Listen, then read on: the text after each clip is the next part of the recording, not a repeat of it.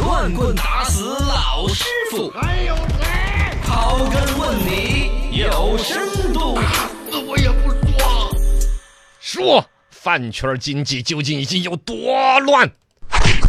乱的不得了。嗯所谓的饭圈经济呢，就是小年轻们追偶像这个事情。追最近星呢，大家看到到几个新闻都跟他有关。吴亦凡这个事情啊，嗯明显都已经负面新闻到那个份儿上，还有一些粉丝不死心那还在种。替他说啊，话包括以前有为了给自己的偶像投票，然后把牛奶拿来倒了。啊？对，都要投票，打头事件，嗯确实各种乱。最近呢，是《法制日报》的记者以粉丝的身份加了一些当红明星的粉丝群，去了解啊他们里边是怎么弄的。卧底在里面。嗯才发现问题相当严重。一个是粉丝年轻群体，主要都是青少年，对零零后占到八九成啊中学基本都生、是小学00生后了啊很多很多，而且在里边做的事情、说的话让人瘆得慌。哎呀，我跟你说，里边天天聊天聊的是什么呢？什么？啊，今天没有在群里边看到谁谁谁赞美我们的偶像了哟，我们把他踢出群。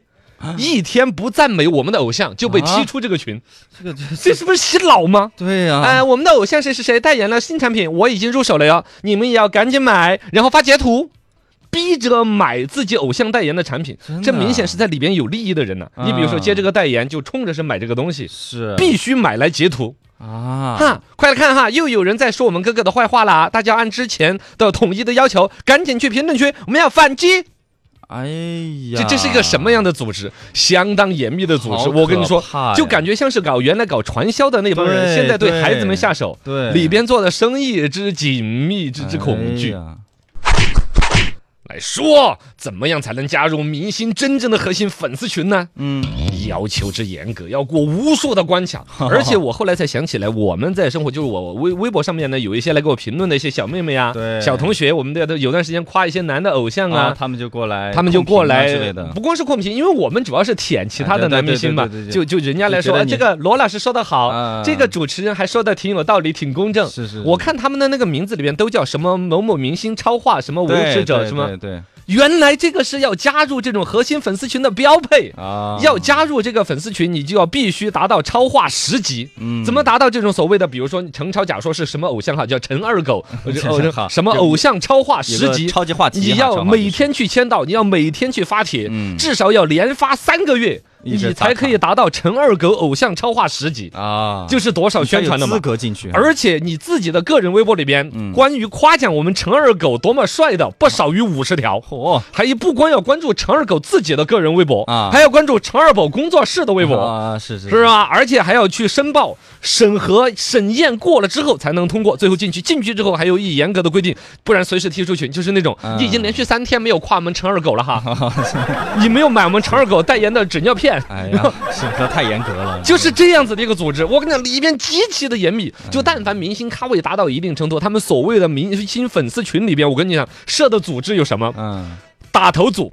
嗯，什么就是投票啊，投票呃，就对支持啊，我们到哪儿去点赞呐，去对投票嗯对对，对我们哥哥又可以成为在当红明星什么排行榜前十啊嗯，，就这之类到的。哪啊？就是打对头组嘛，哦，这是打头组。第二，宣传组啊就是到处要去宣传我们哥哥的什么作品、传新电影出来了。啊水军第三，反黑组。反黑组啊，就又四，净化组。哎呦，还就谁在进哎黑化我们嘛？化对反黑组就负责在网上整理明星网上可能有一些黑料，嗯谁在把我们哥哥劈腿啦？我们哥哥是又从哪个快捷酒店出来被拍了照了？赶紧去控评，快点去控评。嗯，哦，而且控控进化组进化到什么程度？什么你说他出了一个负面新闻，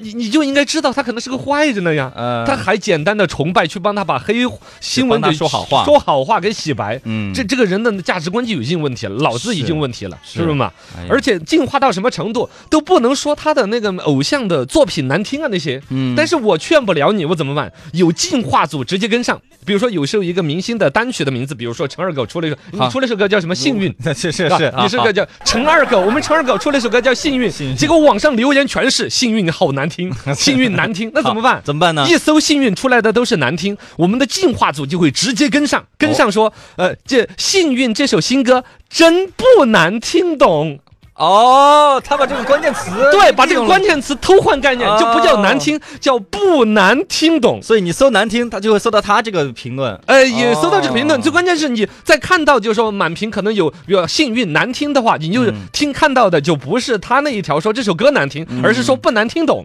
说或者说幸运这个新歌太好听了，果然像我这样唱歌难听的人都驾驭不了呀。 哎哎，这控评控的，我天呐！你说是一个个初中生小妹妹懂得技术吗？